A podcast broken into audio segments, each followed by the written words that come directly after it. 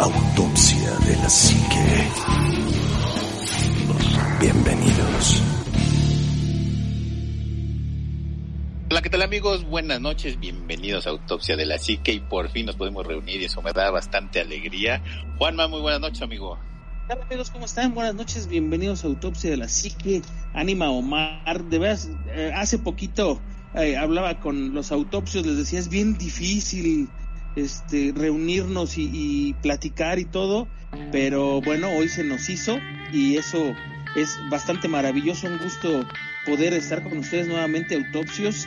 Gracias por la espera, gracias por los comentarios, gracias por las mentadas también que nos tocaron. Y bueno, pues aquí estamos de regreso para todos ustedes. Así es, amigo Omar, buenas noches. Juan, buenas noches, qué gusto saludarlos como siempre, con el placer de compartir el micrófono con ustedes. Y bueno, pues sí, efectivamente nos pudimos dar a la tarea de juntarnos, aunque sea de manera virtual, para grabar este capítulo de Autopsia de la Psique, que la verdad, eh, valga la, temporada y en el momento en el que salga y lo escuchen, pero también fuera de, va a estar bien caca cucu, así que pongan, pónganse buzos porque viene bueno. Así es. Fíjense que hablan, nos pudimos reunir para grabar, pues siempre nos hablamos por teléfono, la verdad es que siempre estamos bien comunicados, nos hablamos sí. diario, pero para grabar nada más es tenemos como ciertos espacios y muchos muy, muy limitados. Pero bueno, hoy, hoy tenemos un tema bastante interesante porque acaba de pasar la Semana Santa y la Semana Santa pues viene sobre un hecho histórico, o quiero creer que sea histórico, del evento de la crucifixión de Jesús. Y este, este evento nos ha dejado un sinfín de, de, de cosas, de misterios, de reliquias sobre todo, eh, que son importantes inclusive para la humanidad, que han desatado guerras como en una, como el caso de, del Santo Grial de, de, Jesucristo. Y entonces son un montón de cosas que, que, todo este periodo que casi casi se desarrolla en, en, una, en una semana, porque hay que hablar que los milagros pues sí se desarrollaron en los últimos la última semana de Jesucristo, como que fue llena de, de, reliquias, de artículos, de, de, cosas que se hicieron muy populares, inclusive, pues como yo lo mencionaba, han ocasionado guerras por adquirirlas, inclusive por tener el, el, el pedazo de, de, tierra que es Jerusalén, donde se, se efectuó todo ese tipo de cosas, provocó infinidad de cruzadas y infinidad de guerras con los moros, con los turcos, con un montón de gente que tenía acaparada Pues esa tierra, ¿no? Peleando por los ¿no? O sea, fíjate. Y seguirán. y seguirán peleándose toda la vida de entrada. Y, y el claro. muro de los lamentos Lo es, no- un, un pedazo donde estaba la, lo que era el palacio de, de, de, de David, y en este caso pues era el, el palacio de Salomón, y, y se destruyó y nada más quedó ese, ese, ese pedazo de, de muro y arriba construyeron una mezquita que fue la, la, la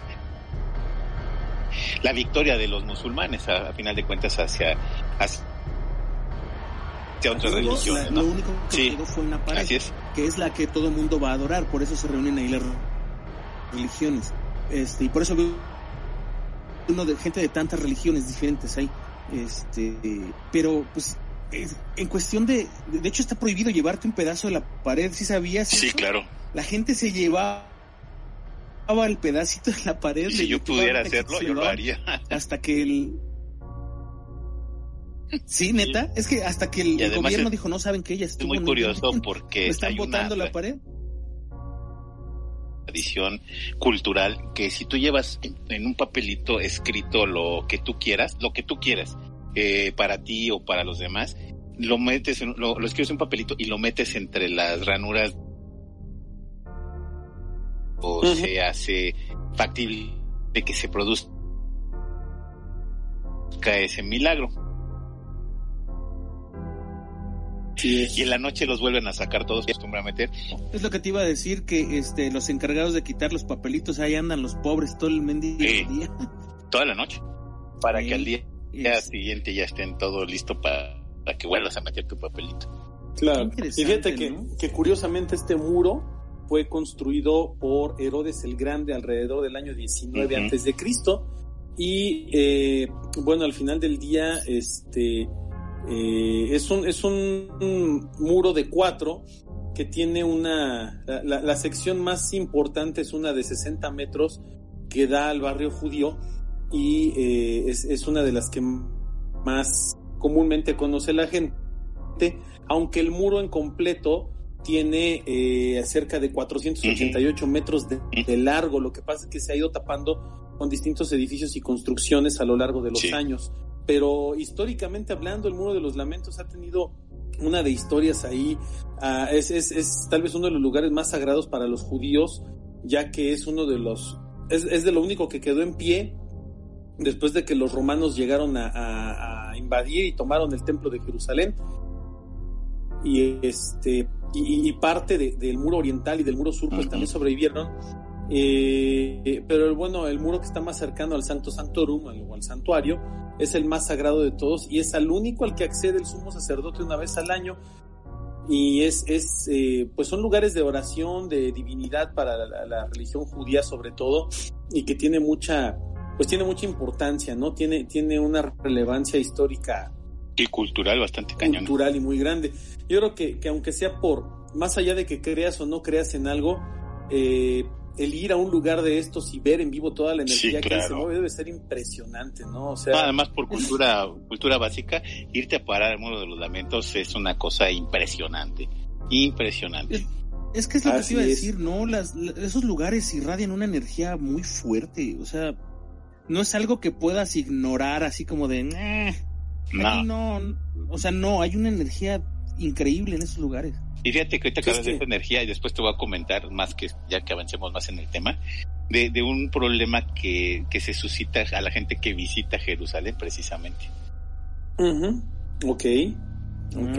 está interesante. Pues ya nada, ya nada más como, como dato cultural, pues eh, han sido prácticamente dos mil años que los judíos han rezado, orado, eh, lanzado alabanzas, peticiones, han hecho ceremonias, se han leído salvos, se han celebrado bar mitzvah y muchas otras cosas por parte del pueblo judío. Ya dos mil años, un poquito más de dos mil años, ¿no? De historia del muro de los lamentos. Sí. Que, que bueno, es algo bastante interesante. aunque fíjate que... sí, que curiosamente, aunque la construcción se le atribuye a Herodes el Grande, eh, algunos arqueólogos han hallado eh, distintas pruebas que demuestran que fue construido un poco más tarde por su bisnieto Agripa II.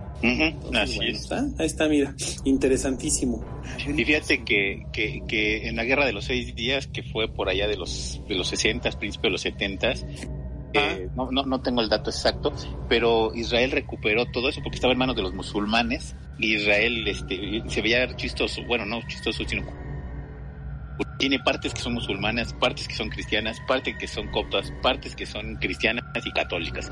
Entonces es como muy difícil ver, no sé, a un judío en una mezquita, ¿no? Así y esa vez, esa vez en esa guerra se dio ese caso en donde tres o cuatro países este árabes tuvieron guerra con, con, Israel y Israel en seis días los borró. Así es, los borró pues fue, los fue, Fue ahí en el 67, amigo, la guerra. Sí, de los seis días fue en el 67 y se llevó a cabo en junio, del 5 al 10 de junio. Así es. Y, este, y sí, efectivamente, pues ahí estuvieron y, eh, fue, fue, todo a, raíz de que Israel ya se había conquistado la península del Sinaí, la franja de Gaza, Cisjordania, Jerusalén, Golán, bueno, o sea, ya no, pues llegó hasta Egipto, muy, fuerte. Porque de hecho, llegó hasta Egipto, llegó hasta Egipto e inclusive eh, Israel regresó parte del canal de Suez, ahora tan, tan mencionado, cuando, porque eh, Israel llegó hasta el canal de, de, Suez cuando esa, con esa famosa guerra. Pero bueno, esa es otra, esa es otra historia. Es otra historia. Y, ahora los que nos los comete aquí es, es, de que precisamente como bien hablábamos, eh, eh, Israel está lleno de, bueno, no Israel, eh, Jerusalén está lleno de, de, cosas como muy míticas, muy mágicas, como muy de religión, como muy de, como, como decía Juanma, de esa vibra especial o de esa cosa que, que nos llama al misterio, a la reflexión. Y por ejemplo, pues ahí está el, el, en donde está el Santo Sepulcro, eh, bueno, hay como tres o cuatro santos sepulcros porque hay que recordar que tenemos el santo sepulcro cristiano, está el santo sepulcro ortodoxo, está el, este, hay otro de estos de, de pare de sufrir que tienen su propio, su propio sepulcro y así infinidad de cosas, pero que nos han llevado a que sean visitados como no tienes idea, ¿no?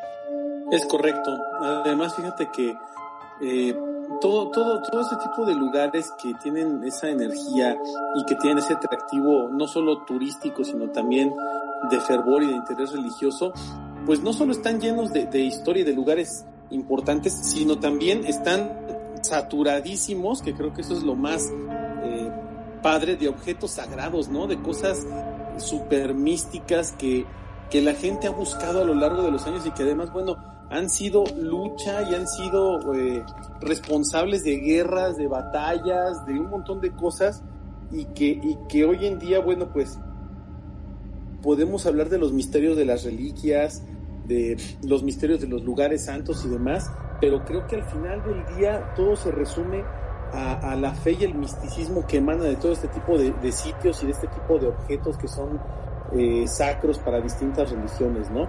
Y que al final del día, eh, pues yo creo que, hablar de, de estos lugares y de estas reliquias híjole, pues es bien complicado porque ni siquiera la misma iglesia se pone de acuerdo en cuáles son las oficiales, cuáles no, cuáles son este, reales, eh, cuáles tampoco, cuáles son las que la, iglesia considera sagradas y cuáles no. Bueno, es todo un tema, ¿no? en torno a estos objetos y lugares religiosos.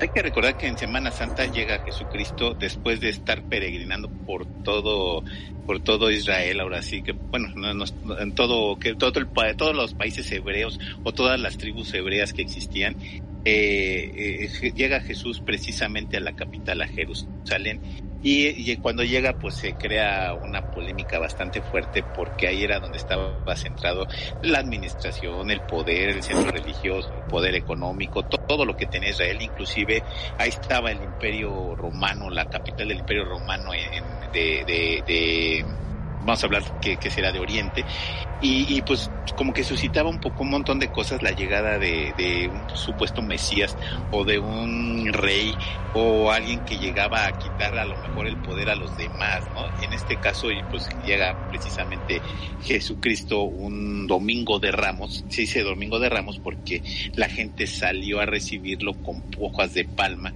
eh, cuando Jesucristo iba montado en un burrito. Yo creo que todo el mundo ha visto las películas de, de, de estas de Jesús y Jesucristo y de las y la crucifixión y ese tipo de cosas, pues bueno, se, empieza con el con ese día. Y después pues vemos el, el, relajo que arma en el mercado afuera del templo, que realmente yo siento en lo personal que ese fue el motivo principal de su crucifixión el relajo que arma en el mercado al tirar las monedas, al tirar, el, porque era como el centro de cambio de, de, de, de, de, de, Jerusalén, y pues todo lo que hizo, el desmán que hizo ahí realmente fue lo que yo siento en lo personal, fue lo que lo llevó a esa crucifixión, porque ya tenían como la, pues ahora sí que los argumentos necesarios para hacer esa crucifixión, ¿no? Así es. ¿No has visto las, películas estas, este, eh, que pasan luego de estreno ahí en el Canal 5 cada año? Ben y los Diez Mandamientos, los mandamientos películas. Rey de Reyes. Rey de Reyes, güey, es genial. hay, hay, hay, un, hay un argumento que manejan estas películas que eh, a mí se me hace como un poco creíble, hasta cierto punto se me hace creíble, es lo que quiero decir. Que, que, que lo, lo ejecutan básicamente porque él llega a amenazar de cierta forma el status quo de, de, la religión en ese lugar. Más bien como que se sienten amenazados, ¿no? Sí, los amenaza porque dicen como que este señor es el hijo de Dios, ¿no? O sea, como, como que ahora él... El rey de reyes. Fíjate que yo ni siquiera había amenazado tanto al, al, al rey. Lo que había hecho es que realmente había amenazado a, a los estos, ¿cómo se llamaban los monos estos que lo apresan después? Se me fue el nombre de ellos. Bueno, a, la religión del lugar, este, dijeron, no, a ver, espérate, este no puede ser el hijo de Dios. A los, a los maestros, a los maestros, gracias. Este, este no puede ser el hijo de Dios, porque si este es el hijo de Dios, entonces yo a quién estoy adorando. Y toda la, la, la, economía que gira alrededor de la adoración que yo profeso y con la gente de aquí, pues está, entonces está errónea. Este señor, ¿quién es? Y entonces lo buscan para matarlo, que, que, eso sí me hace mucho sentido, este, y a lo mejor es feo que, que, lo digamos así, pero creo que así se maneja la religión, la que me digas hasta ahorita, ¿no? O sea, nada los puede amenazar. Ojo, estoy hablando de la religión eh, como organización humana, ¿eh? No estoy hablando de la religión como deidad ni como creencia, para nada. Yo tengo mi creencia también y todo.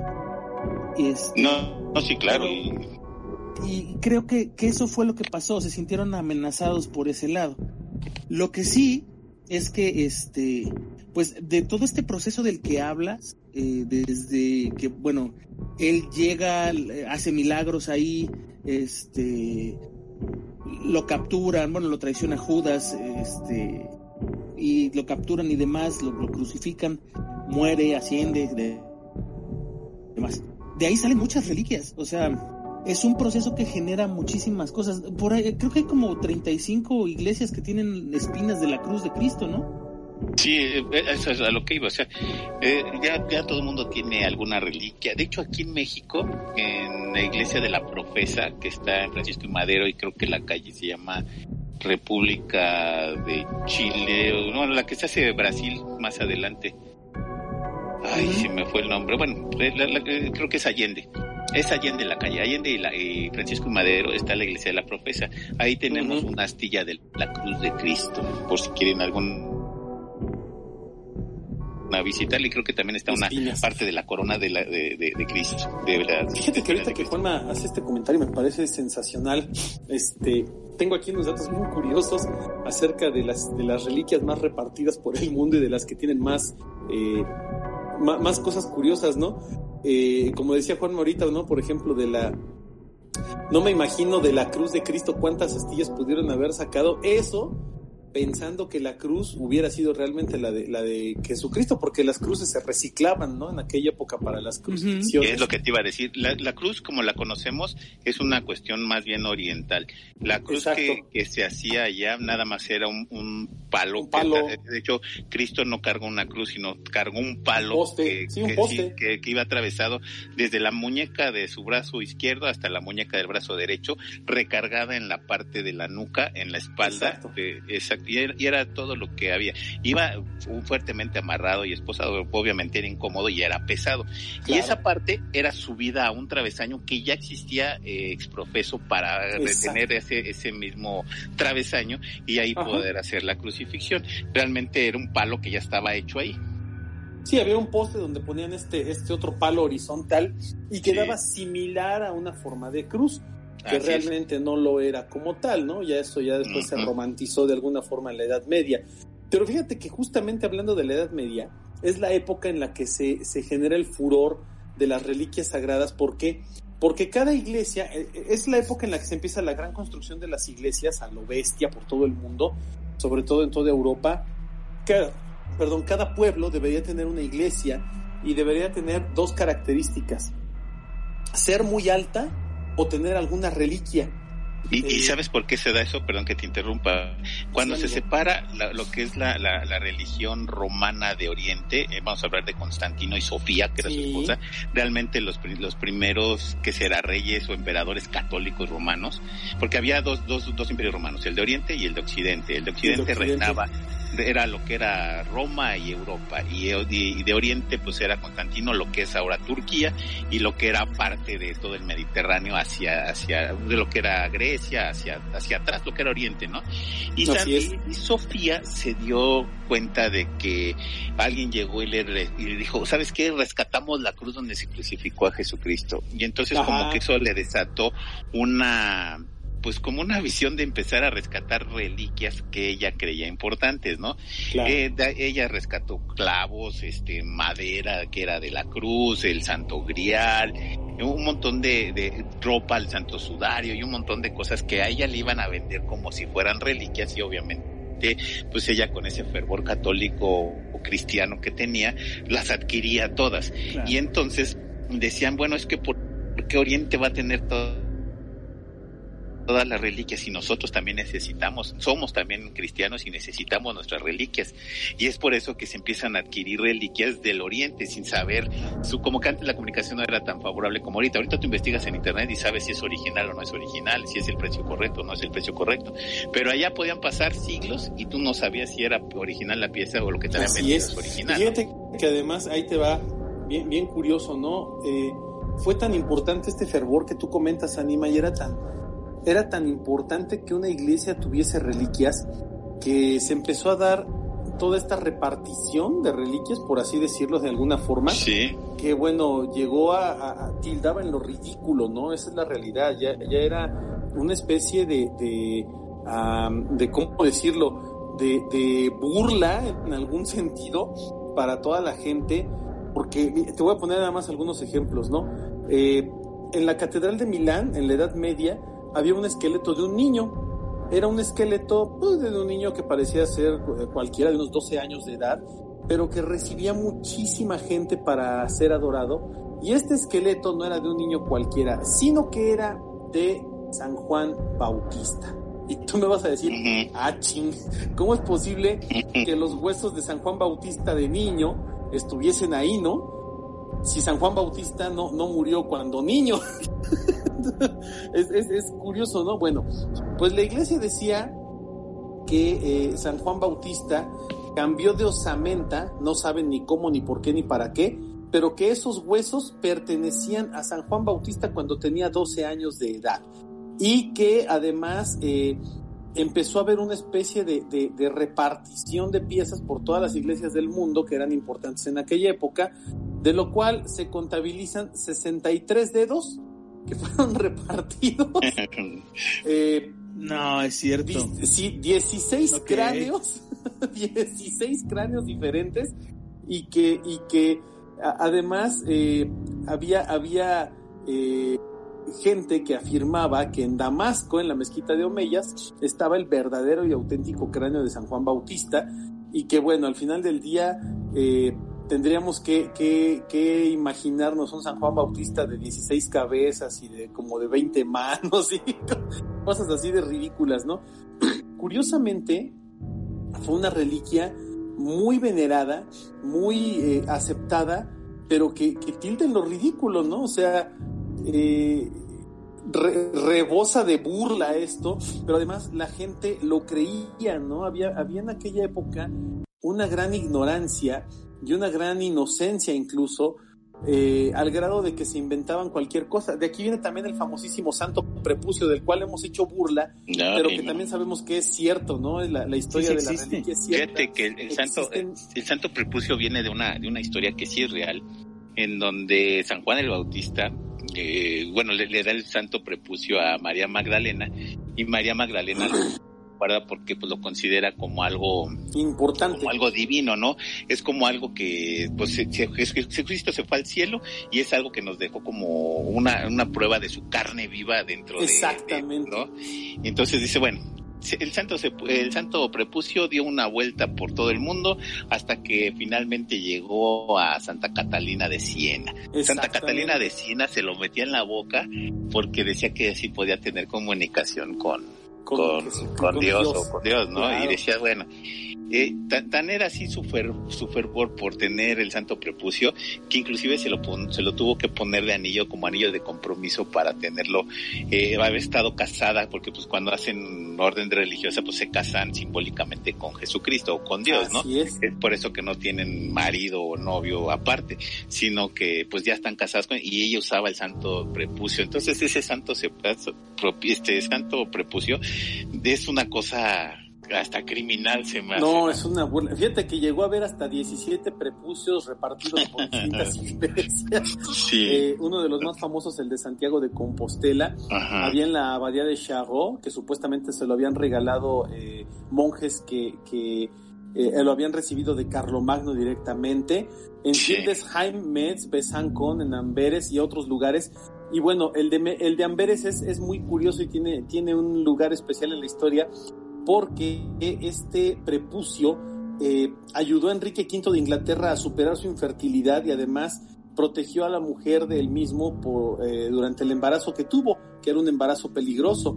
Ahí mismo crearon Enrique V creó una orden de caballería que se llamaba los hermanos caballeros del Santo Prepucio, quienes juraban proteger a la reliquia que, además, cada Viernes Santo, como es religión, tenía que sangrar. Y bueno, no olvidemos que, eh, en el año eh, durante todos estos años en la localidad italiana de Cálcata se conservaba uno que era muy, muy apreciado y que llevaban en procesión cada año en Semana Santa hasta que en el año de 1983 fue robado por alguien que, hasta la fecha no estuvo perdido. encontrado. Lo más curioso es que la iglesia en el año 1900 abolió el culto del Santo Prepucio diciendo que esto eh, pues ya habían proliferado muchos y que no se sabía ni siquiera cuál era el verdadero. Lo que sí se dijo nada más es que eh, en algún momento se había escuchado hablar eh, de San León de Alacio, quien había afirmado que el santo prepucio también se había ido a los cielos, o sea, no se quedó en la tierra, ascendió junto con Jesucristo a los cielos, pero en lugar de quedarse en el cielo se convirtió en uno de los anillos de Saturno. Échate ese trompo a la uña, man. bueno, y la existencia del santo prepucio, pues como todos sabemos, es que en la religión judeo-cristiana, o en este caso judeo, eh, está acostumbrada a la circuncisión, entonces se hacía la circuncisión y se A los ocho días de nacido el, el, así, niño, así es, y el prepucio se enterraba en un pedacito de terreno donde, uno, donde la mujer consideraba conveniente. Pero Exactamente. bueno. Pero era parte de la historia, ¿no? Pues sí. Fíjate que, que además, bueno, el prepucio no era la única pieza de, del cuerpo de Cristo que se peleaban. También hubo cordones umbilicales que fueron cierto, eh, muy cierto. interesantes. De hecho, se han llegado a contar cerca de, de, eh, de 20 o 30 Ay, no cordones ser. umbilicales, de los cuales, bueno, eh, los, los más famosos son tres que están en Chalon, Francia, en San Martino, Italia, y otro que supuestamente está en Roma. Eh, además, bueno, curiosamente, bueno, eh, ninguno de estos, de estas tres reliquias, pues obviamente se ha comprobado su historia. Y lo más curioso también es que eh, había tanto interés en las reliquias del cuerpo de Cristo que obviamente como niño chiquito bebé, pues en algún momento tuvo que tirar dientes de leche y alguien muy inteligentemente andaba yo creo que atrás de Jesucristo niño pensando que realmente iba a ser el salvador de la de la de este de los judíos durante durante muchos años cuando era era niño y anduvo recogiendo sus dientes y además yo creo que Jesucristo tenía eh, boca de tiburón porque se cuentan más de 600 dientes repartidos por todo el mundo. Oye, y ahorita que dijiste de los dientes de, de, de, de leche de, de, Jesucristo, también por ahí de ahí yo tengo la idea de que está también hay un, una reliquia que está la leche materna de la Virgen María. Sí, sí, sí también sí, por sí, ahí hay una que hay, que hay, leche de la Virgen, ¿no? Y Ajá. que también había, fíjate, incluso llegaron a encontrar en algún momento, en algún momento llegaron a decir que había este eh, sangre de la menstruación de la Virgen. Ay, no puede eh, ser. O sea, hay, no, en serio, hay muchas cosas que han creado. Mira, en el, cacho, en el no, caso de la leche materna, eh, supuestamente estaba en, en, Roma y en Oviedo, donde dicen que conservan algunas gotas de esta, de esta leche. Incluso hay una iglesia que se construye afuera de Belén en una roca que supuestamente se había transformado en, en, blanca cuando entró en contacto sí, con la leche de la Virgen. Porque supuestamente cayeron gotas de, de leche. Cuando amamantaba a Cristo y la, la, roca se volvió blanca y ahí se erigió una, una iglesia, ¿no? Eh, vaya, hay, un, hay una cuestión eh, tremenda en torno a, a, a, las, a las reliquias basadas en la, en la vida de Jesucristo. Yo me acuerdo que hace muchos años se hablaba de, de distintas reliquias, hablaban hasta de las herramientas de José, de José sí, claro. carpintero, ¿no? De, de cosas que él había tallado. Este, bueno, ya después ya no era carpintero, resulta que hasta era ebanista y tallador de piezas este, artesanales de alto nivel, ¿no? Uh, hablaban obviamente del pesebre de Jesucristo, se hablaba de los tesoros que le habían entregado los tres reyes del de Oriente, el incienso, el oro y la mirra que habían sido conservados, se hablaba del manto en el cual había eh, pasado Jesús la primera noche como bebé. Bueno, hay una serie de cosas que, que pueden pasar. Estaba la piel del burro que estaba en sí. el día del nacimiento del pesebre. De, de, hecho, sí es cierto, estaba el, el, el de, de, algunos animales que sí. esa noche presentes en el pesebre durante el alumbramiento de Jesucristo. Había pieles de esos animales, ¿no? Como reliquias en distintas iglesias. Y fíjate que, imagínate, bueno, imagínate lo, que costaría un, lo que costaría un mueble hecho por José. Puta, o sea, no, bueno, y eso si existiera, porque no, la madera no, tiene claro. un proceso de, de, de, bueno, si, la, si las astillas que venden como tal las has visto cómo no, están. No, man, no, güey, imagínate, no, ni muebles Dico lo podría vender. no, no, de, no, no, no, o sea... Europa lo encuentras. en no, casa o sea, de las lomas no lo tienen. no, o sea, eso es increíble. Sí siento que de repente eh, no creo que sea la iglesia, o sea, no creo que la iglesia sea la que dice, sí, vamos a hacer todas estas, este... No, es que son, son como actos de fe, ¿no? Son como actos de fe en donde pues tú necesitas creer a fuerza en algo y necesitas a veces tener a lo mejor un pedazo o algo de de, los santos. Por ejemplo, yo he visto, eh, y aquí en México ha pasado, porque yo he tenido oportunidad de, ver las reliquias que están en la catedral, que nada más se abren un solo día, el día 2 de noviembre. Eh, para las personas que tengan chance, dense una vuelta en la catedral ese día y van a ver todas las reliquias que hay aquí en, que en, la catedral de San Primitivo, de San Inocencio, de, de vaya un montón de, de, santos, que esa es otra de las cosas. Cuando tú eres santo y eres inmaculado o te conviertes en esa santidad, eh, pues te, parten en pedacitos para mandar un pedacito a cada iglesia o a cada parte de, del mundo, ¿no? Tiene que un pedacito, por ejemplo, están aquí, ahí, ahí están los pies de Santa Cecilia, están los meñeques de, San Isidro, o sea, hay un montón de, piezas. De hecho, en la, en la, en la villa, porque bien que tú decías, Juanma, cuando estaba viendo tu video, y me acordé que en la villa tienen ahí una, una minúscula gotita de sangre de Juan Pablo II y está en las criptas. Y de hecho viene con algún... Imagínate, sí, pero lo que yo quería llegar es, imagínate la cantidad de, de fe que está depositada en esos. Sí, claro. O sea, suponte tú que esa gota de sangre de, que está en la Basílica de Guadalupe no es de, Juan Pablo II, es una gota de sangre de un señor que este, se picó. Se rompió el hocico ahí. Manchó una de las ropas de Juan Pablo y dijeron, ay, cabrón, este es de Juan Pablo, hay que, lo que sea. Sí. El hecho de que la gente le dé ese poder a la reliquia, se lo otorga, o sea, lo vuelve lo vuelve real. No sé si me explico. Sí, claro. mucha gente, mucha gente no, no, no me, no me va a. No, yo te entiendo. No, va, a coincidir conmigo en según, esto. Según esto es, si yo tengo una, un artículo y le doy un peso de fe, forzosamente se vuelve producto de fe. Es como cuando le dices la connotación de algo maldito. Si le das la connotación de maldito, va a ser maldito y va a ser maldades. Y si le das la, connotación de fe, va a tener artículos y procesión de fe, ¿no?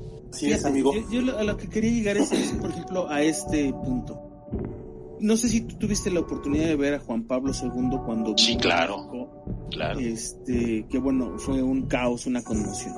Yo ya en algún podcast había dicho que yo tuve la oportunidad también de verlo y este y que la sensación es una sensación indescriptible, o sea, nada más porque te voltea a ver el Señor, está impresionante la, la, sensación. Sí.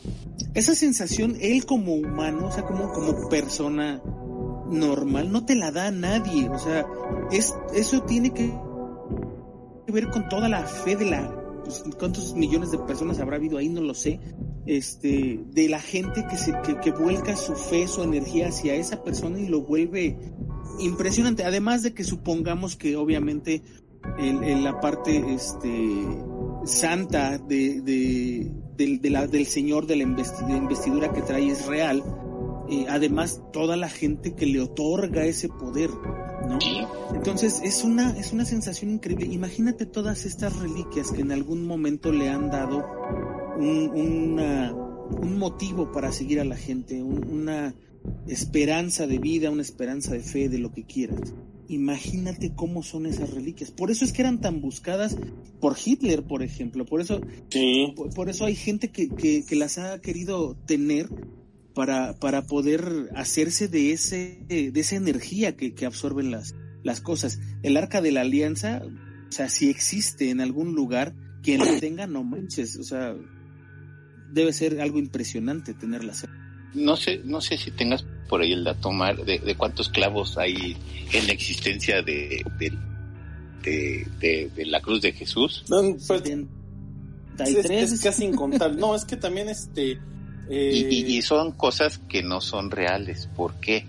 Hay que recordar que para hacer un clavo en época de antes de, vamos del siglo cero, eh, pues era, era impresionante fabricar un solo clavo, era una infraestructura de dimensiones. Y el que tuviera un clavo era una persona rica. O tenía pues, tenía dinero para hacerlo. Entonces para tú crucificar en un promedio estábamos viendo hace poco que pues se crucificaban entre 40 60 personas en un fin de semana más menos promedio en, en, en, en, Jerusalén ¿por qué? porque era como ejemplo para que la gente no hiciera ese tipo de bueno, toda la, la, la historia, el contexto histórico viene aparte, ¿no? Bueno, el chiste es que ese clavo era utilizado no una sola vez para un solo crucifijo. O sea, no es como ahorita que usas un clavo y ya no te sirve y lo tiras. Antes ese clavo no se reciclaba. servía como para, no sé, 100 personas. Eran clavos que a veces tenían, había que ponerlos, eh, golpearlos para volverlos a enderezar y volverlos a poner. Si alguien sufrió esa crucifixión, los clavos para poderlos tener entre sus manos o entre sus entre las muñecas, que donde es el punto clave, eh, ha sido una tortura increíblemente fuerte, aparte de, del grosor, la tosquedad del clavo, era una cosa impresionante. No sé si han visto algunos clavos, no, obviamente no de Jesucristo, pero sí clavos que se usaban en crucifixiones en, Jerusalén. Así es. no he visto esos clavos, pero he visto los clavos que están en las carretas de los 1800. Ajá, pues imagínate. O sea, unos clavotes enormes. Y que era una no, es un de fundición y de todo tipo de cosas para hacerlos. Entonces no era nada más, ay, pues ya esos clavos los usamos para Jesucristo, hay que tirarlos ahora que venga el nuevo porque hay que usar material esterilizado. Pues no, obviamente no. Tenía que ser. Se vaya a este, morir de gangrena. No, óyeme. Entonces, pues sí, como que encontrar un clavo de, Jesucristo, pues ha haber sido una cosa bastante difícil, al igual que el madero de, de la crucifixión de Cristo, ¿no? Son, la lanza de Longinus. También, por ejemplo, ¿no? Que, cabe señalar que también es, es, un, es una pieza que estuvo eh, sumamente cotizada por a lo largo de los años por la misma cuestión que ya comentábamos, ¿no? Además, estas reliquias supuestamente te dan y te otorgan ciertos poderes o te dan cierto poder sobre el mundo, ¿no? Sobre los demás mortales, lo cual también las hace sumamente interesantes y atractivas para, para aquellos que son eh, que están en búsqueda de poder y cosas parecidas. Cabe señalar, por ejemplo, que como bien dijo Juanma, Hitler se dedicó a buscar muchas de estas reliquias por todo el mundo, ¿no? La lanza de Longinus, este, los clavos de la cruz de Cristo, la corona de espinas, obviamente el arca de la alianza, porque él consideraba que todas estas reliquias le iban a dar poder para ver el futuro y que además eh, le iban a dar como la, la, la victoria sobre los demás enemigos del planeta, ¿no? Contra los que se enfrentaba. Entonces, Aquí cabe señalar la ambición por querer tener estas reliquias, al grado que hay personas que han pagado millones y millones y millones de dólares o de otras monedas con tal de poseer alguna de estas reliquias, ¿no? Y, que eh, hay un negocio de mercado negro de reliquias santas que es tremendo y que existe desde hace muchísimos siglos, ¿no? Y que además, bueno, obviamente esto también, siendo muy honestos, como decía Juanma, pues esto le traía dinero a las iglesias, ¿no? No a la iglesia per se, o sea, sí le dejaba una lana a la iglesia como institución, pero sobre todo a las iglesias locales, ¿no? En una iglesia local, decir, tengo aquí eh, un pedazo del santo sudario de Cristo, pota, pues ya decir eso era tener filas de feligreses yendo a rezar enfrente del santo Oye, sudario si todavía, y depositando una limosna, ¿no? Si todavía eh, hay iglesias que dicen, ay, vénganse a tapar con el manto sagrado y te sacan una cortina roja del tamaño del mundo, pues obviamente no es el manto sagrado, ni mucho menos es el manto original. O sea, obviamente pues hay cierto engaño o a lo mejor cierta eh, necesidad de atraer peligreses. Pero bueno, vamos con Longinos. Longinos era un soldado.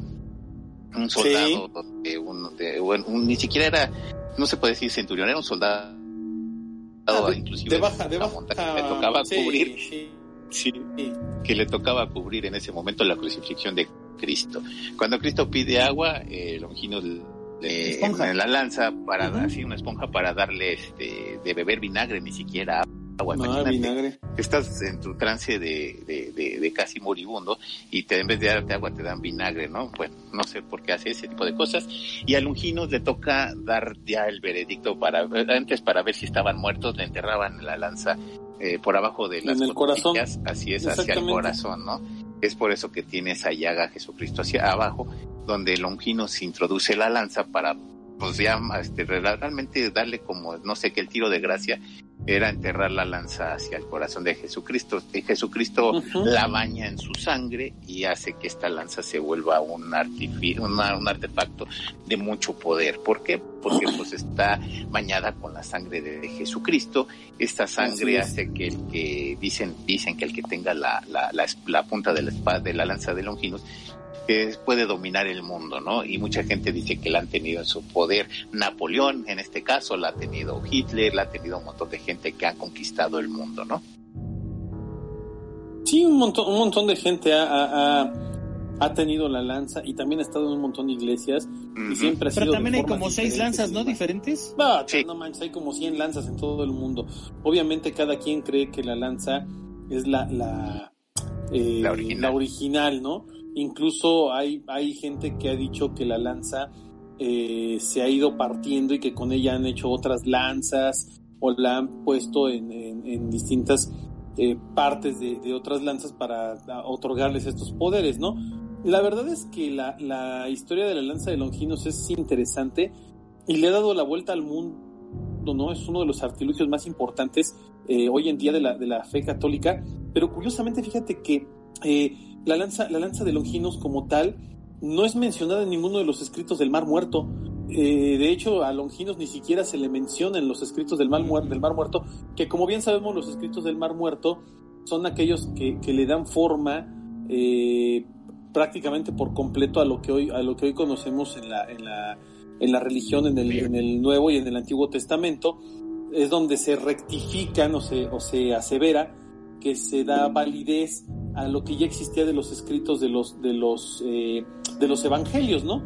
Sin embargo, eh, en el Evangelio apócrifo de Nicodemo hay una, hay una, eh, hay una mención hacia este tipo, hacia Longinos, al igual que en Hechos de Pilatos, donde se identifica al centurión, entre comillas, Longinus, y también se hace mención de Dimas y Gestas, que también Dimas y Gestas no se mencionan como tal hasta mucho tiempo después, ¿no? Lo cual también es muy curioso. Que tienen nombre, ¿no? O sea, se les, se les da una identidad. Eh, sin embargo, bueno, pues realmente no, hay, hay, un, hay, una, hay una ilustración del año 586 eh, de los Evangelios de Rábula en la Biblioteca de Florencia, en donde aparece una ilustración de la crucifixión de Cristo y eh, en esta ilustración el soldado que le está clavando la lanza a Jesucristo tiene escrito un pequeño nombre sobre griego en su cabeza, Longinos, y de ahí se saca una de las primeras referencias y, se deja prácticamente como una historia. La verdad es que ni siquiera está garantizado que, a Jesús lo pican con la lanza, ¿no? O sea, no hay nada que lo, que lo pueda comprobar, ya que esto es algo que se, se vino a decir pues casi 500 o 600 años después de su muerte, ¿no? 300, pues mira, la gente como estaba prohibida la religión, la religión cristiana como tal, no había nada escrito, porque si tú tenías algo escrito, pues eras tachado de cristiano, y te tocaba ir a, morir a, a morir o romano, claro. en, este, cosa del, del circo, ¿no? Eh, entonces no había nada escrito, no podías decir que eras cristiano porque te costaba la vida. Entonces cuando ya se hace una manera, de manera oficial la religión cristiana, con el emperador Constantino, lo que pasa es que ya puede haber una Biblia. Entonces todo lo que se escribe se escribe 300 años después. Y esto ya había pasado de tradición oral de, de pues, pues será unas cuatro generaciones, porque hay que recordar que las generaciones eran de 40 50 años, entonces pues eran, era lo, lo que tenían como de máximo de vida, entonces pues eran cuatro generaciones que ya habían pasado, que ya habían corregido, que ya habían, eh, pues no sé, dicho las cosas como 20 mil veces y que ya cuando llegaban a la Biblia pues ya estaban muy transgiversadas, ¿no? Así es. Es correcto. En este caso de Longinos también, en ese, en ese punto crítico de la crucifixión, ya, ya vimos que pues está la, la, la, cruz que se volvió reliquia, los clavos que se volvieron reliquia, eh, la espada de, la, lanza de Longinos que se volvió reliquia. Pero ahí también hay dos, dos, dos, cosas que han sido buscadas por mucho tiempo, que eran los dados con los que jugaron los, los romanos y el manto rojo con el que también este, jugaron arriba de, arriba de ese manto los, los dados, porque hay que recordar que los cortaron de la ropa de Jesús. También eso es cierto, ¿no? Sí. Los soldados romanos se consideraban una reliquia, ¿no? En algún Así es. Hay, un montón de cosas que ya por estar presentes en esa, en ese, en ese día de la crucifixión de Cristo, este, ya se consideraban este, reliquias, ¿no? Se consideraban cosas sagradas y cosas que, que iba a generar. Bueno, este, en este caso como aspectos como muy muy particulares, pero por ejemplo, cuando, cuando, cuando agarras todo un cerro y lo consideras sagrado como el cerro, el, Monte de los Olivos, en donde está, que está como patio de, de, una iglesia y que puedes visitarlo, porque pues creo que el olivo nada más da olivos, creo que cada 10 años, o no sé cuánto, yo no tengo la idea. Algo así pero bueno, no, no son continuos en cada año, entonces todavía ese olivo, todos los olivos que todavía siguen saliendo del Monte de los Olivos sigue dando olivos, entonces puedes visitarlo en esta manera y creo que hay en ese olivos creo que te da espinas de forma de cruz que también lo vuelve así como como muy mítico el lugar, ¿no? Este eso también lo tenemos allá en Querétaro, ¿no? Exactamente. No, en serio, sí, sí hay, sí, sí, hay, sí, sí, hay muy bonitas. Y verlas, y verlas en, en, su estado natural, en estos arbustos eh, de los cuales salen, es, muy, es muy impresionante, ¿no? Ver estas espinas. Y ahora, eh, uno, una, una reliquia que también se volvió muy importante y que se dio antes de la crucifixión es el de la última cena, ¿no? Cuando llega Jesucristo, renta un lugar y dice, deme una mesa para 24 porque nada más vamos a ocupar la mitad. Somos 12 este y nada más nos vamos a poner a, este, enfrente. Este, exactamente.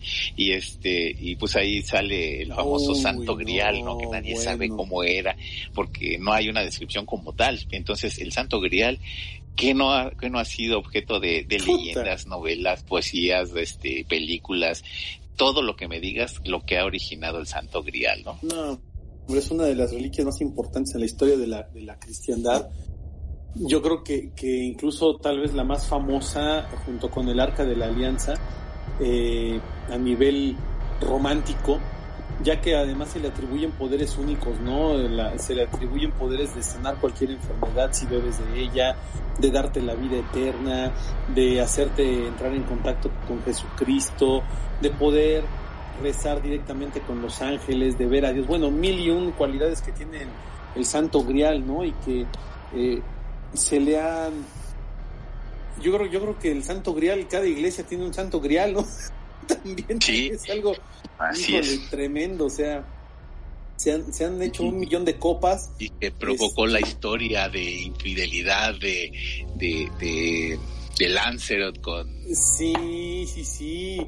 Porque... Bueno, el rey Arturo va en busca del santo grial y pues mientras Lancelot este le anda con le anda robando. le, anda bajando a la Winnie le anda bajando a la Winnie le anda pedaleando su bicicleta al rey Arturo ¿no? Ah, exactamente. No esto son, son, son temas increíbles pero fíjate que Juanma dijo hace rato algo que me parece sensacional Anima y es el poder que se le otorga a las reliquias y a este tipo de objetos santos eh, a través de la gente. Y yo creo, yo creo muy en mí, y estoy hablando desde una perspectiva personal, yo creo que justamente eso es lo que le da validez y le da fuerza no solamente a un objeto, sino a toda una religión, la fe de la gente, ¿no? El, el, el ser devoto y el, y el tener devotos es lo que le da poder a una iglesia, más allá del dinero que le puedas dar para manejarla, más allá de las reliquias que pueda o no tener, más allá de, eh, de las iglesias que puedan edificar.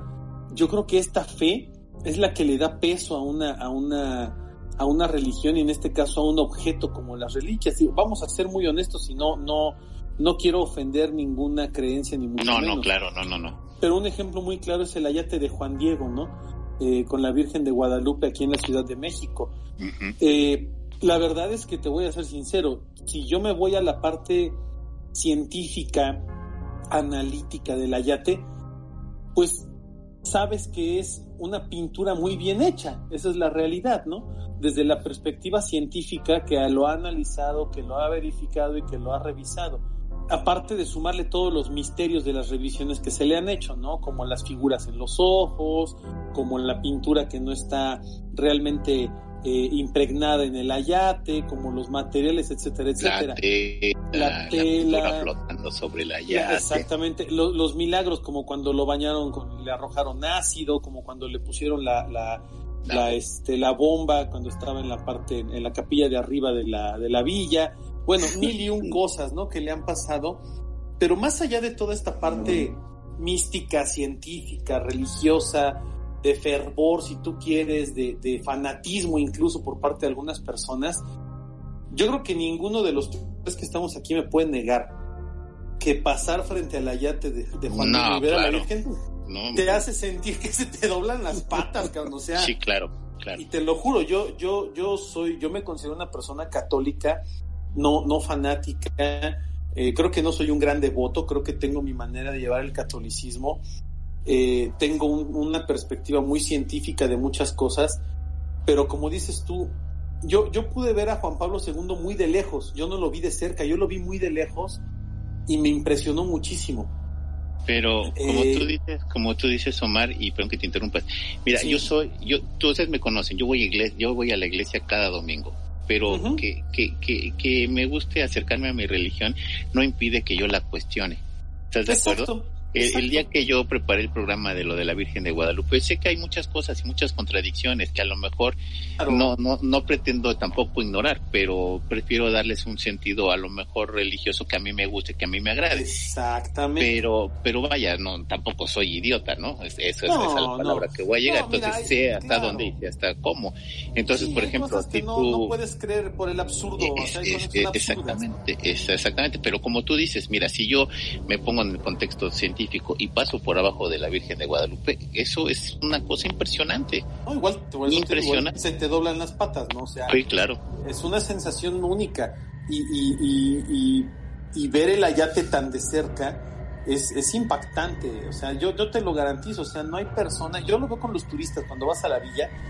Vienen muchos turistas este, de otros países y todos eh, se impresionan, ¿no? ¿Qué, es lo que tiene este ayate? ¿Qué es lo que tiene?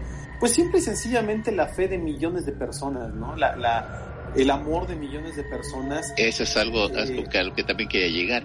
al punto de que... la gente. Amigos, yo tuve oportunidad de ver los milagros, que eran los famosos retablitos que se pintaban. Ah, sí, cómo no y ver esa devoción de la gente y de ver varios milagros a través de la gente es impresionante. Y ahorita los pueden ver, no sé si todavía está, abierta la villa. En el Museo de la Villa están ya todos los milagritos, están, están Los milagros y están, los exvotos, ¿no? También. Eso, los exvotos, que es impresionantemente bello, es una cosa que se, nos, que se ha perdido. Y entonces ahí ves ese fervor y ese milagro que tú dices, ¿no?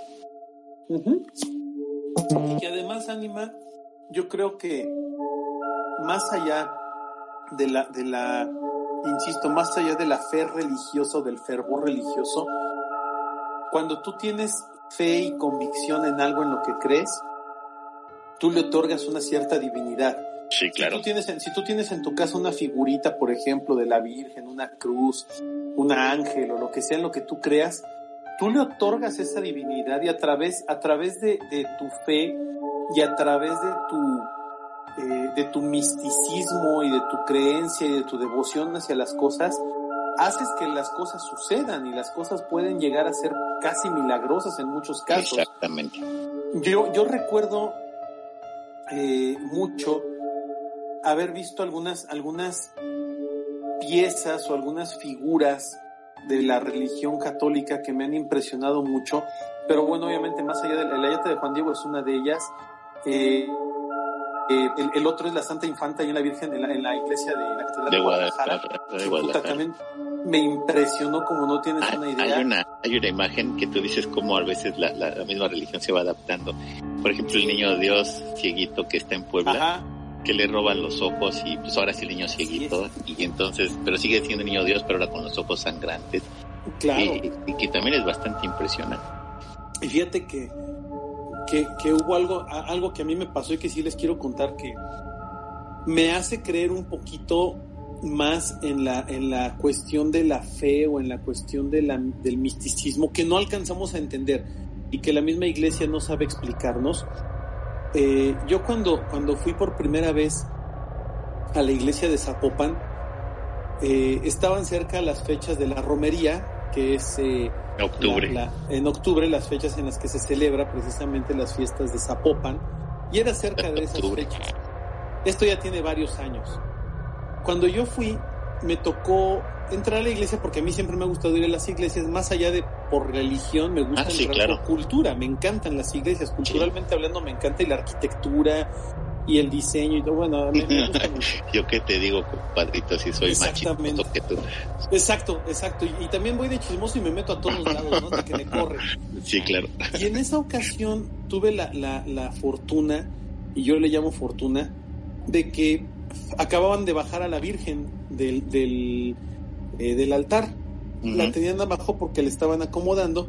Y bueno, me tocó ver todo el procedimiento y la ceremonia para poderla bajar, para, para la colocación que le hicieron en lo que limpiaban y arreglaban el altar para poderla colocar nuevamente con sus flores y todo este tema que venía de la celebración.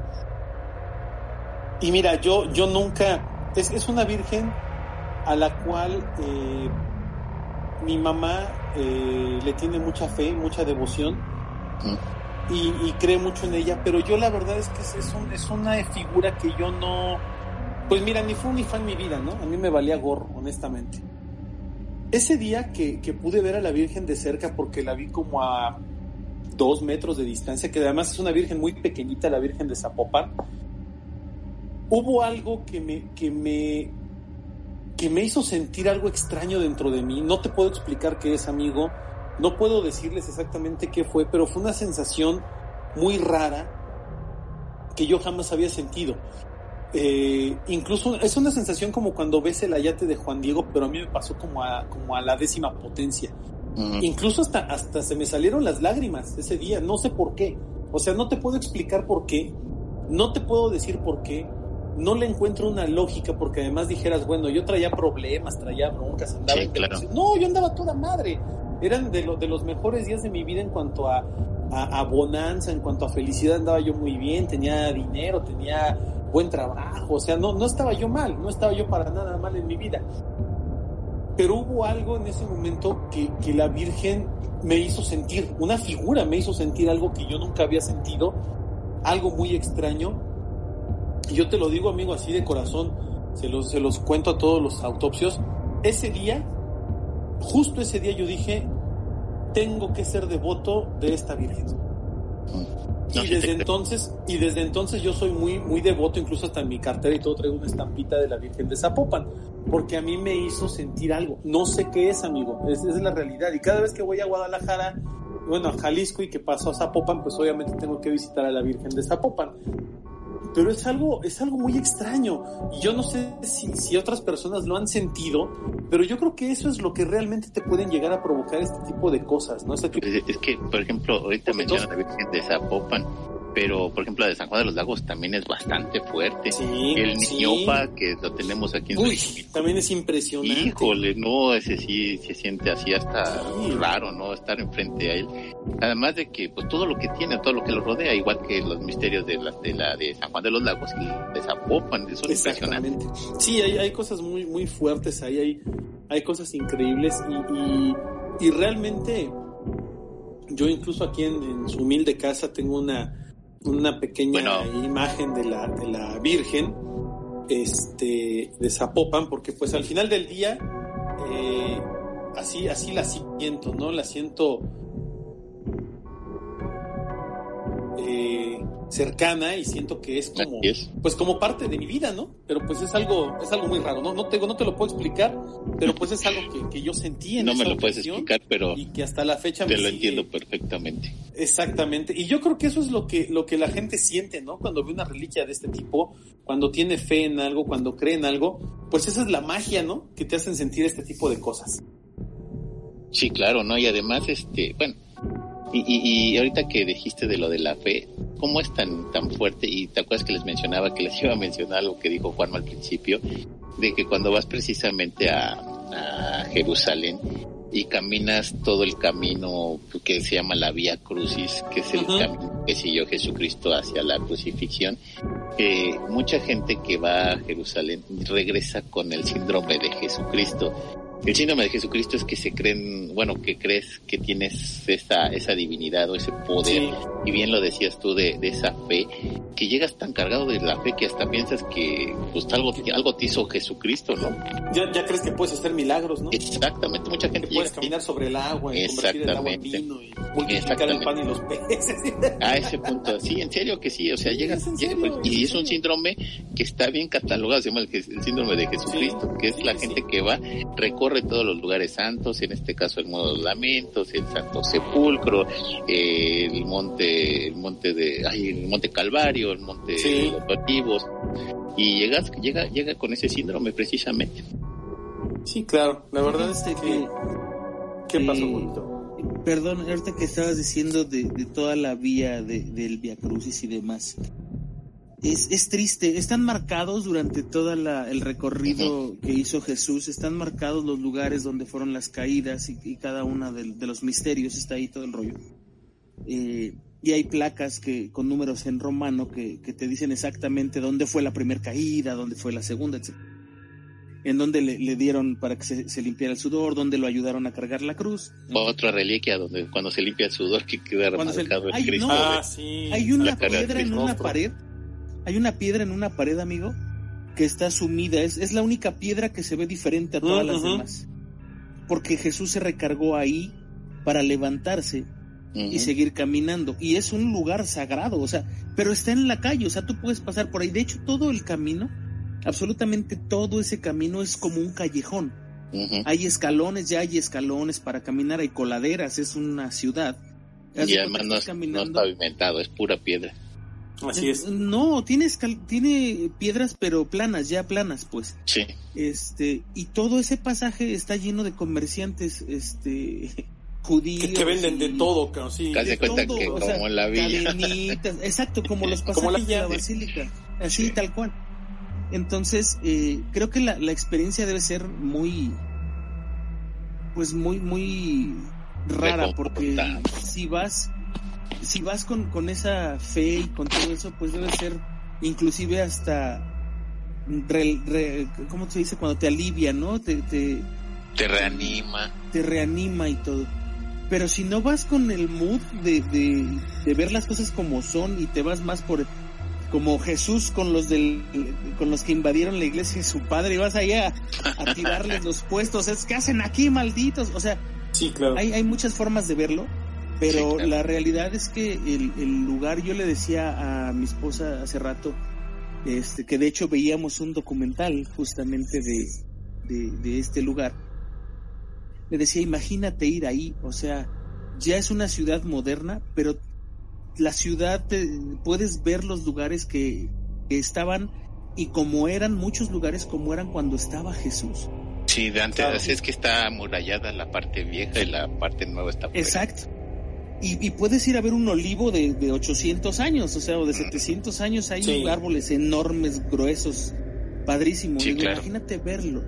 Es como la pura sensación de estar ahí, te digo, es una ciudad sagrada. La, la fe de cuánta gente, deja tú de la gente que va, la gente que manda la fe desde donde está hasta ese lugar. Sí. Este, debe ser algo impresionante, mano. Y, es algo que, que, que, a lo mejor se ha perdido en, en, en, muchas familias, ¿no? Esa fe y todo. Hoy, hoy en día yo veo que hay mucha más gente que no le interesa la religión y está bien cada quien. Sí, cada este, quien.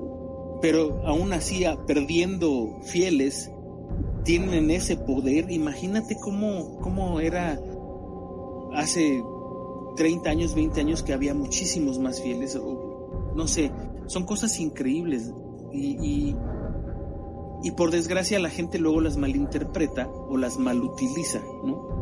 es que, me, habíamos platicado. Pues sí, pero por ejemplo hay, hay cosas que, bueno, aquí en México pues nunca ha estado el Santo Sudario, ¿estás de acuerdo, no? Hmm. Pero trajeron una réplica exacta hace mucho, no sé si todavía está en la catedral, creo que estaba en la catedral en la parte donde bajas a las criptas.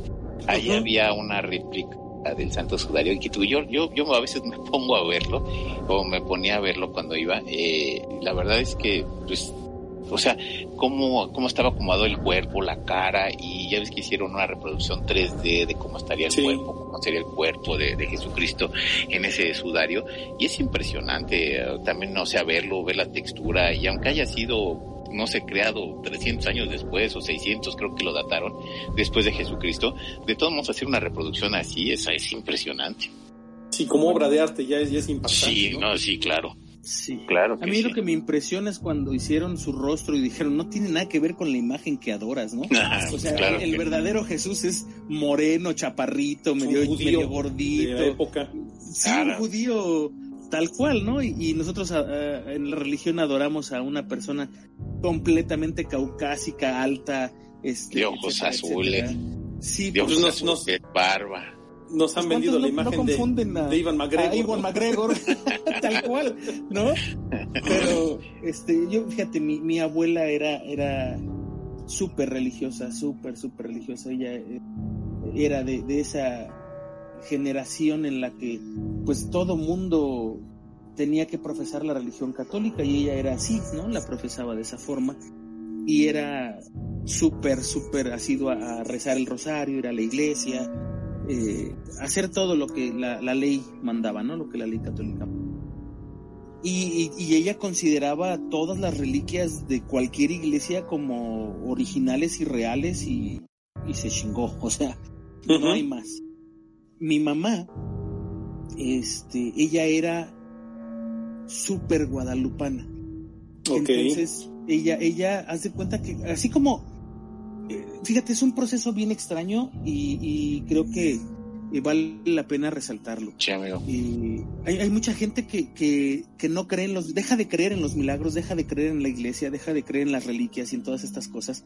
Mi mamá fue de ese tipo de personas, mi mamá llegó un momento en que no sé en qué, qué, afrontaría en su vida que dejó de creer, ¿no? Después de haber sido una persona pues extremadamente católica y moral, güey, ¿no? O sea, cañón. Y este, y se volvió la oveja negra de la familia, pero en los últimos momentos de mamá, y me refiero a lo mejor a los últimos cuatro o cinco años, este, ella como que regresan a, y no específicamente ella, mucha gente regresa a creer en, en, alguna divinidad, en algo más allá. eh, yo platiqué muchas veces que mamá veía cosas que, que, no debía de ver y que platicaba con gente que, que no, no estaba en este plano. Y ella decía, es que sí hay algo más allá. Y ella se volvió, te decía, como muy eh, Devota.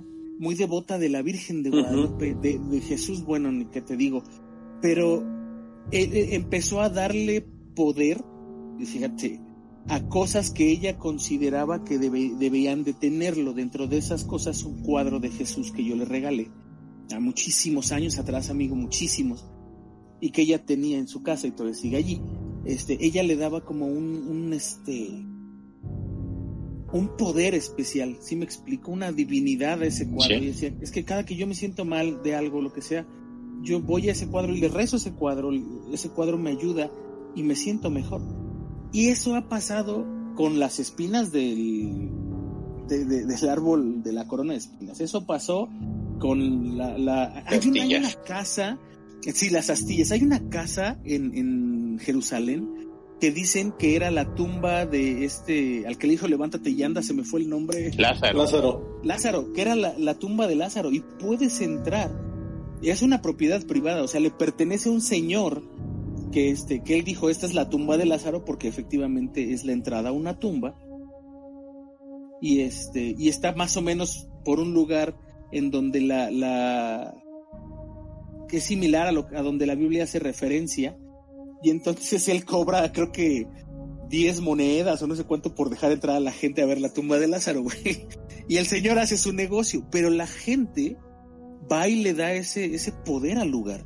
Hay gente que ha entrado eh, con dolencias y sale sin nada, cabrón. O sea, sale, sale sintiéndose bien, sintiéndose fresca, porque allí Dios o Jesús hizo un milagro, levantó un muerto de, de, de, de, su lápida. Fíjate que me acordaste de... ¿Es así?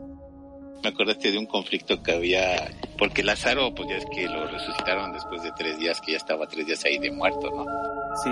Y, y, y cuando le dicen a Jesucristo, oye, tu primo Lázaro está muy mal, necesito que vengas a curarlo. Jesucristo no quiso.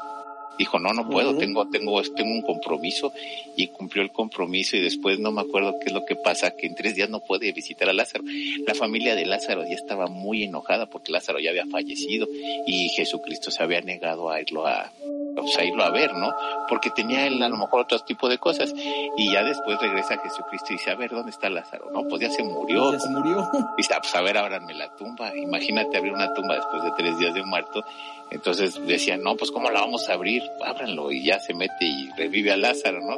Y como Lázaro vive eternamente agradecido con, con Jesucristo mientras, mientras vivió de que lo había resucitado, pero en el momento la familia estaba enojada.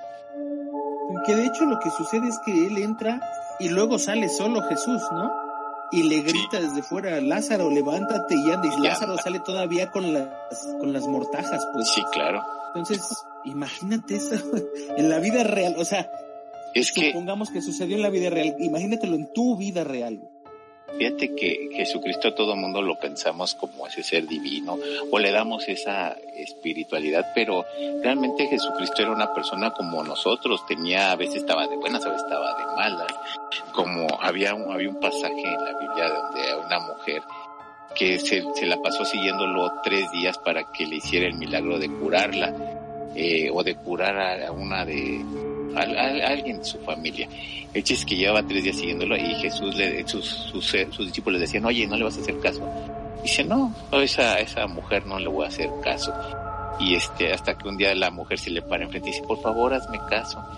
Y dice, ¿cuándo has visto que, que los perros, porque lo consideraba como que era inferior a su clase, porque pues eran clases que había, y la consideraba inferior, decía, pues ¿cuándo has visto que los perros coman al, al mismo tiempo que los dueños?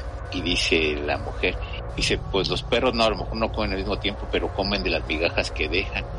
Y en ese instante Jesús se regresa a curar a su, a, su paciente o a curarla a ella, no, no recuerdo cómo es el pasaje, pero el chiste es que en ese momento agarró a Jesús de malas y llevaba tres días siguiéndolo y Jesús no la curaba.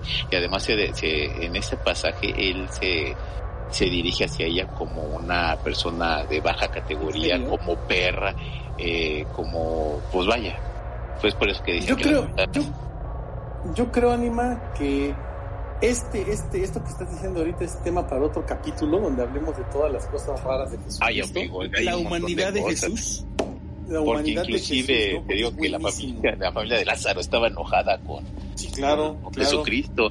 San Juan Bautista tuvo problemas con, Jesucristo. bueno, hay un montón de cosas yo Creo, yo creo que eso lo dejamos para otro programa porque porque vale la pena que lo que lo hagamos un solo capítulo porque hay un montón de cosas Sí, claro. Y desde hace tiempo queríamos hablar incluso también de la vida oculta de Jesucristo, ¿no? De todo lo que nunca se dijo, de todo lo que está en los evangelios apócrifos y demás, que es muy importante. Digo, ya mencionamos por ahí un poco con lo del evangelio apócrifo de Judas, pero creo que podemos retomar el tema y, y aprovechar para echarnos luego otro programa, ¿no, amigo?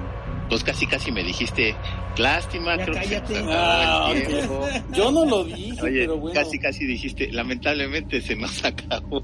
Bueno, pues ya lo, dijiste, tú, muy elegante, amigo, la verdad Como es que debe de ser. Me da mucho gusto siempre grabar con ustedes. Eh, Ah, sí, siempre estamos platicando un montón de cosas eh, en otra cosa, independiente del podcast. Y, y, y de veras que me da mucho gusto tenerlos de, de amigos, de compadres, eh, que son unas personas que las quiero mucho. Pero bueno, e- eso fue así como ya mi sentimiento post. Eso, qué bonito. Bueno, lamentablemente se nos acabó el tiempo. Omar, muchas gracias, amigo. Ánima Juanma, muchísimas gracias por estar compartiendo el mismo a la distancia. Eh, autopsios, la verdad es que una disculpa si de repente los programas salen con algunos cortecitos medio raros. Es cuestión Sí. de- del programa que, que utilizamos para grabar y de la señal. Nos da lag. y de- nos da lag de repente a todos, pero bueno, hacemos lo mejor que podemos. Esperamos ya pronto podernos reunir nosotros tres para poder grabar en el estudio, al menos nosotros tres, y, y poder eh, hacer un programa pues ya con la calidad que ustedes están acostumbrados. Sin embargo, bueno, mientras la situación lo, lo permita, pues trataremos de seguir haciendo las cosas a distancia con el mayor cariño de siempre. Y bueno, pues muchas gracias por escucharnos. No me queda más que desear que tengan aterradoras noches. Así es, amigo Juan, buenas noches. Vientos, pues muchísimas gracias amigos por eh, acompañarnos a lo largo de este episodio. Muchísimas gracias por eh, escucharnos en todos los demás, por eh, recomendarnos, por darnos consejos, por apoyarnos, por todo lo que hacen. Estamos en, en, en iBox, estamos en iTunes, estamos en, en Spotify, eh, no todos los capítulos están disponibles en todas las plataformas. iBox es la, la, madre de todo esto y desde ahí salen eh, los, los episodios. Entonces, por favor, ayúdenos. Eh, nuevamente se los pedimos, como siempre, a difundir la palabra de autopsia de la psique con sus amigos, con sus enemigos y con todo mundo, para que nos hagan el favor de escucharnos y seguirnos. Recuerden que en la página de Facebook nos pueden escribir, pueden mandar comentarios, lo que ustedes quieran. Y pues a ustedes dos amigos que les digo, muchísimas gracias por este tiempo. Este, pues espero que se repita prontísimo. Nos escuchamos la próxima semana. Sí, yo soy su amigo animal de Coyoacán y esto fue Autopsia de la Psique.